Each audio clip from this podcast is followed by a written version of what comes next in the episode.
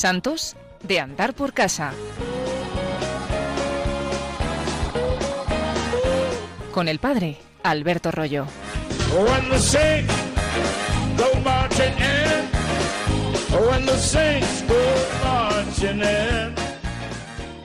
Pablo VI, un gran desconocido para muchos aquí en España por motivos históricos, en la época en la que él vivió quizá no se le valoró como se le debería valorar y sin embargo es un papa con una grandísima profundidad espiritual. Aquí no nos interesa hoy su pontificado, sino su santidad, que es lo que le ha llevado a la gloria de los altares. Fijaos que cuando se canoniza a un papa, no con eso se aprueba el acierto de todas las medidas que tomase durante su pontificado, sino lo que se aprueba son sus virtudes, el modo como vivió la vida cristiana. Pablo VI, como todos sabemos, era del norte de Italia, nació en la provincia de Brescia, en un pueblo pequeño llamado Concesio, el 26 de septiembre de 1897. Tres días después fue bautizado, el mismo día que a varios miles de kilómetros fallecía Santa Teresa del Niño Jesús en Lisieux. El hecho de ser bautizado el mismo día que falleció Santa Teresa del Niño Jesús fue para él un punto importante en su espiritualidad. Le tuvo siempre muchísima devoción a Santa Teresita, lo cual no es una novedad, porque muchos papas del siglo XX le tuvieron gran devoción, empezando por San Pío X, después Pío XI, el mismo Pablo VI, no olvidemos San Juan Pablo II, que la declaró doctora de la Iglesia. Pues este es un primer rasgo de la espiritualidad de Pablo VI, la devoción a Santa Teresita. Otro segundo rasgo fue sus orígenes de una familia de alta intelectualidad y el haber estudiado sus estudios de primaria y de secundaria con los jesuitas en un colegio de jesuitas en Brescia. Esto le abrió grandes horizontes intelectuales también. Fue un hombre que amó los libros, amó los estudios y que le hubiese encantado ser profesor, pero nunca pudo ser profesor porque le llamaron siempre a otro tipo de trabajos. Y él escribía que le dio mucha pena dejar la investigación y dejar los estudios cuando la Iglesia le pidió trabajos mucho más discretos y mucho más de oficina como fue los de la curia romana durante muchos años. Pero a esto ya llegaremos. Otra influencia muy grande en Pablo VI en su infancia y juventud fue la de los oratorianos de San Filippo Neri de Brescia, porque por las tardes él pasaba casi todos los días en el oratorio de San Felipe Neri. Allí conoció al padre Garesana, que fue su confesor durante muchos años, y al padre Bevilacqua, al cual después él hizo cardenal, un gran amigo y confidente suyo, que después en el proceso de canonización dio un testimonio maravilloso sobre Pablo VI, siendo ya muy anciano. El oratorio de San Felipe Nere de Brescia se caracterizaba por ser muy avanzado en sus ideas sociales y también en sus ideas intelectuales, y todo esto fue entrando en el ánimo del joven Juan Battista Montini. Por otro lado, su espiritualidad fue conformada también por la devoción a San Francisco de Asís. Cuando trabajaba en Roma, años después de su ordenación, él quiso ser terciario franciscano y Giovanni Battista Montini fue hecho franciscano, vistió el hábito franciscano y tuvo durante toda su vida una grandísima devoción a San Francisco. Siempre recordó de San Francisco el amor por la pasión de Cristo y cuentan en su proceso de canonización que cuando después, siendo papa, tuvo que pasar por muchas dificultades, se acordaba siempre de San Francisco y agarraba la cruz del Señor y, intentaba unirse a ella como lo hizo San Francisco al final de su vida, cuando sus sufrimientos se hicieron grandes. Otra de las cosas que marcaron la personalidad de Pablo VI desde muy pequeño fue tener una salud muy débil, tener problemas de estómago, que hicieron que no pudiese vivir en el seminario, sino que fuera alumno externo en el seminario de Brescia. Siendo alumno externo, que iba nada más a las clases y luego volvía a su casa, hizo que su vida cultural no se interrumpiese durante los años de seminario, sino que siguiese cultivándola según el ambiente que había en su familia.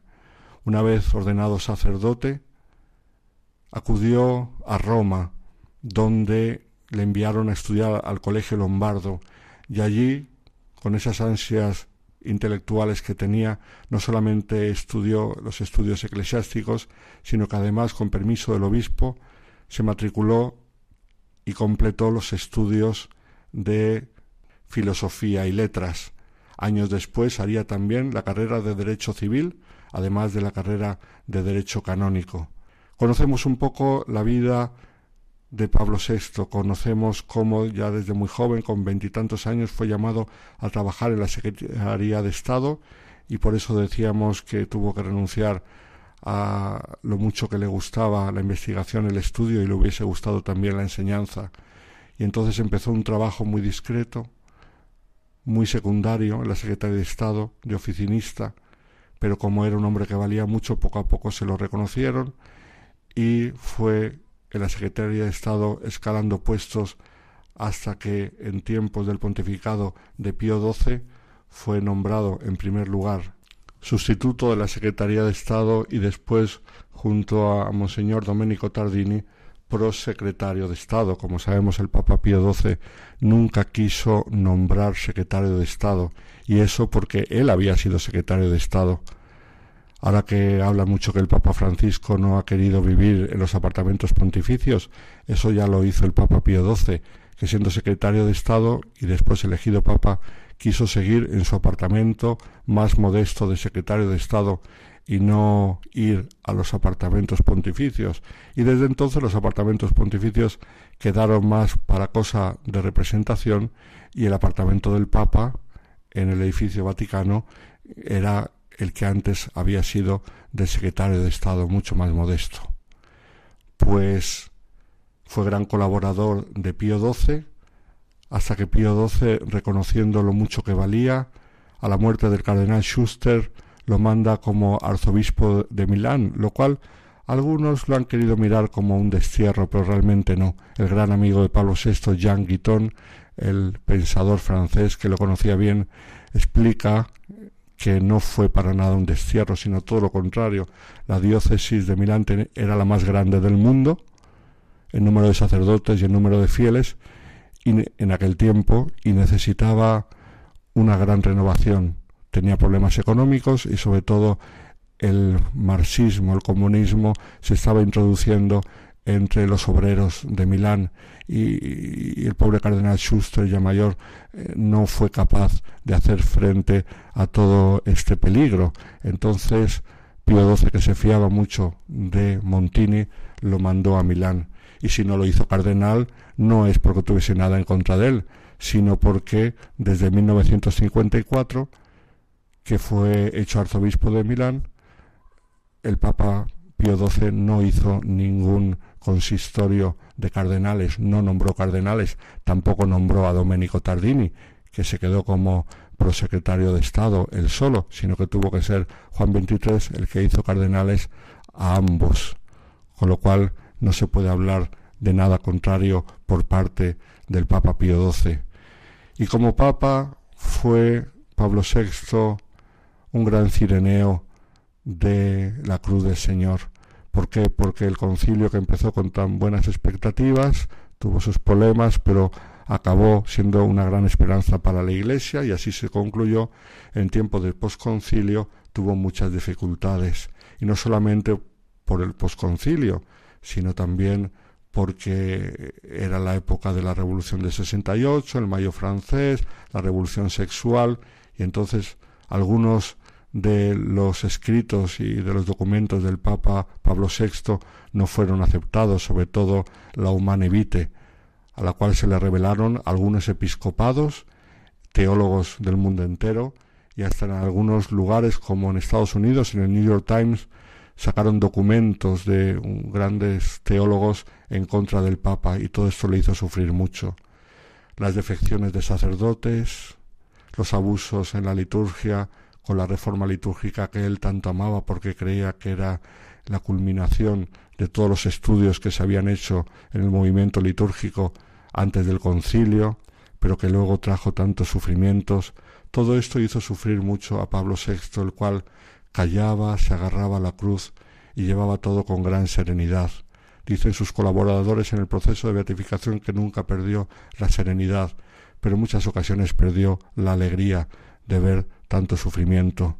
En un aniversario de su coronación como papa, llegó a decir, sí me coronaron, pero me coronaron de espinas. Y en otra ocasión, como sabemos, llegó a hablar del humo de Satanás que se había infiltrado por las rendijas de la iglesia. Fueron sus últimos años, años difíciles, años en los cuales tuvo que llegar, llevar la gran cruz de cómo iba ciertos sectores de la iglesia. Y además en Italia el secuestro de Aldo Moro, su gran amigo, le hizo sufrir mucho. Todo esto a Pablo VI le hizo purificarse, le hizo acercarse más al Señor, le hizo ejercitar la paciencia, la humildad.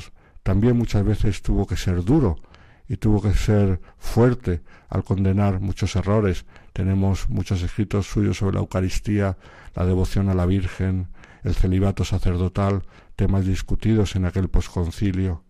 Ojalá su ejemplo de amor a la Iglesia, que él llevó siempre con tanta serenidad, como Cireneo de los tiempos convulsos del posconcilio, nos ayude a nosotros a amar también a la Iglesia y a dar la vida un poco cada día por el bien de nuestros hermanos cristianos y por el bien de toda la humanidad como Él hizo.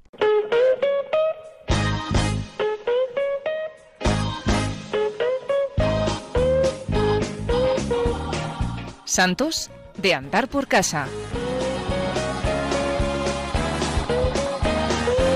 con el padre Alberto Rollo.